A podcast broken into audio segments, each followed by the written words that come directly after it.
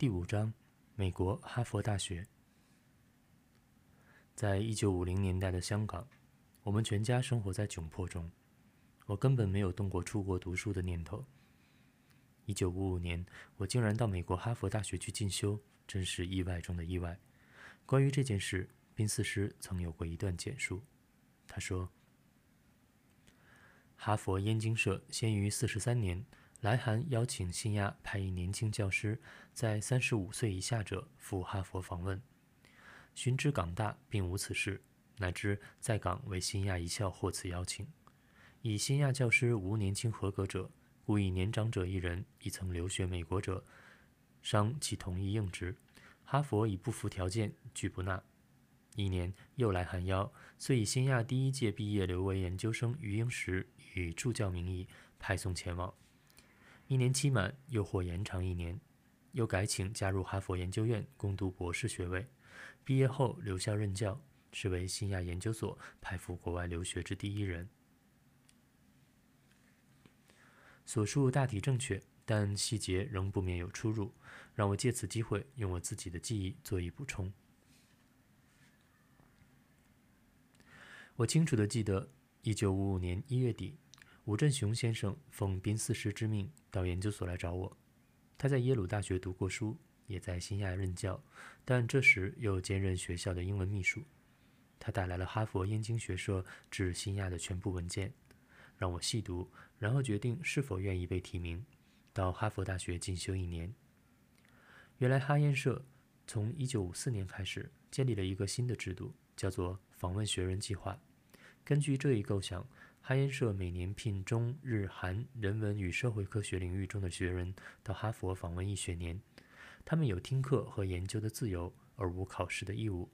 一年之后仍可申请延长一年，但访问学人在年龄上则有较明确的限制，即三十岁以上、四十岁以下。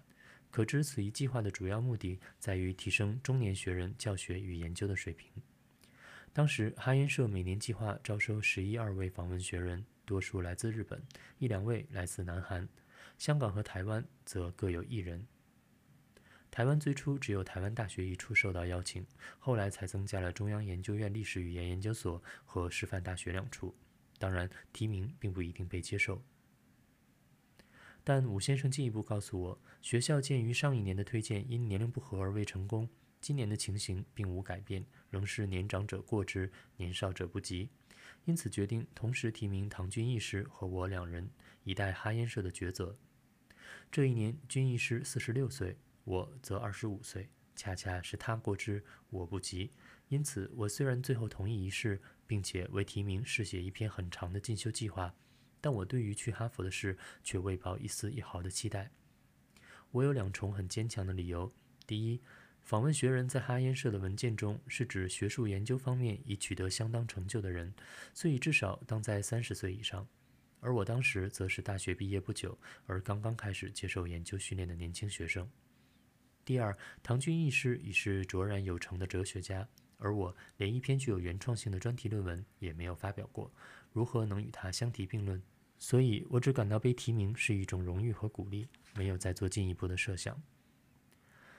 但万万想不到的是，两个月后，我竟收到哈烟社社长叶里绥的正式公函，邀请我在秋季到哈佛访问。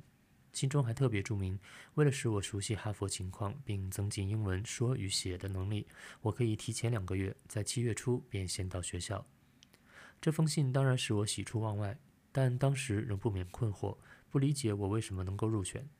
直到我去哈佛住了几个月之后，才知道哈耶社的访问学人计划是把重心放在年轻学人的方面，主旨是在使他们学与思的潜力得到充分发挥的机会。所以我的年龄不足和学尚未成，反而是这次入选的主要原因。同时，我也相信哈耶社上一年已拒绝了新亚的提名，这次又提名二人待选，出于对新亚特殊处境的同情与支援，他们才破例接受了我。上引宾四师回忆中提到，一九五四年推荐了年长者一人，而未及其姓名。这里也许应该补充一下，这位老人便是陈伯庄先生。陈先生是和胡适、赵元任等同年官费留美的，他的专业是化学工程，但回国后转而在经济、交通各方面发展。抗战胜利后，他出任京沪铁路的局长。一九四九年初，他避难南下，定居香港。但从这时起，他的兴趣转向读微哲学和社会科学。他一方面在新亚兼一门社会学的课程，另一方面则创办了一本很有分量的现代学术季刊，以研究和翻译西方最新的人文与社会思潮为主。当时他自己集中精神研读帕森斯新著《社群系统》一书，我和他常常在一起讨论。而现代学术季刊也为我开了不少眼界。他因为编辑刊的关系，很希望到美国访问，以便和各大学有关教授商讨一届新思潮之事。这是他同意新亚提名的主要原因。但因与哈耶社计划不合，又见年事过高，以致未能实现。关于这一经过，胡适在一九五四年六月一日给杨连生师的信中有所透露。原信说：“新亚书院推荐的一位，我听说是陈伯庄先生。”他是同元润先生同我在一九一零年考取出洋的。他在国内做过许多大事业，是一位很可敬的官吏。近年来，他专心研究杜威一派的思想，读了无数的哲学书，所以想出来找些人直接讨论讨论。他的年龄与猿人同岁，我怕他不能合格。杨先生与访问学人计划有关，胡先生特别和他讨论陈伯庄案，似有为他说项的用意。陈先生访美之愿到一九五九至六零年才实现，因为福特基金会决定支持他编译新思潮丛书的计划。一九六零年初，我和他在哈佛畅聚了一两个月，我并且同意为他的丛书编译一部有关历史哲学的论集。可惜他回香港不久竟去世了。他是在香港时期对我发生过正面影响的一位前辈，所以不计于此。从三月尾开始。我积极办理去美国的法律手续，想不到碰到了极大的阻力，几乎不能成行。原来当时在台的国民政府和美国国务院之间存在着一个协定，即香港和澳门的中国人去美国必须用中华民国的护照。依照这一协定，我不能不通过台湾的教育部和外交部申请出国护照。但台湾派往香港的地下公安人员不经过任何调查，也不曾找我询问，便已秘密呈报台北政府，说我是反国民党的第三势力，到美国后必将发出对台湾不利的政治言论。这样一来，我的申请便被搁置在一旁，无论是教育部或外交部都不敢答复，犹如石沉大海。宾斯师后来了解到这一情况，还特别写了一封恳切的公函给台北行政院，但因安检一关不能通过。也没有发生丝毫作用，申请案一直拖了六个月之久。我不但不可能在七月去美，而且到了九月中旬，哈佛开学之后，我也未能得到台北的任何回音。我不可能取得护照，已是确定无疑的了。可笑的是，我在香港几年，虽在所谓第三势力刊物上写过不少文章，却从来没有一个字涉及国民党。我的作品主要是从历史角度倡导民主自由的价值，上面已经说过了，不必再谈。我的困局当时在香港传播得很广，最后连亚洲协会驻港代表艾维也知道了。艾维很尊重宾斯师，一九五三年亚洲协会出资事件新亚研究所便出自他的决定，因此他通过宾斯师传话要我去和他当面一谈。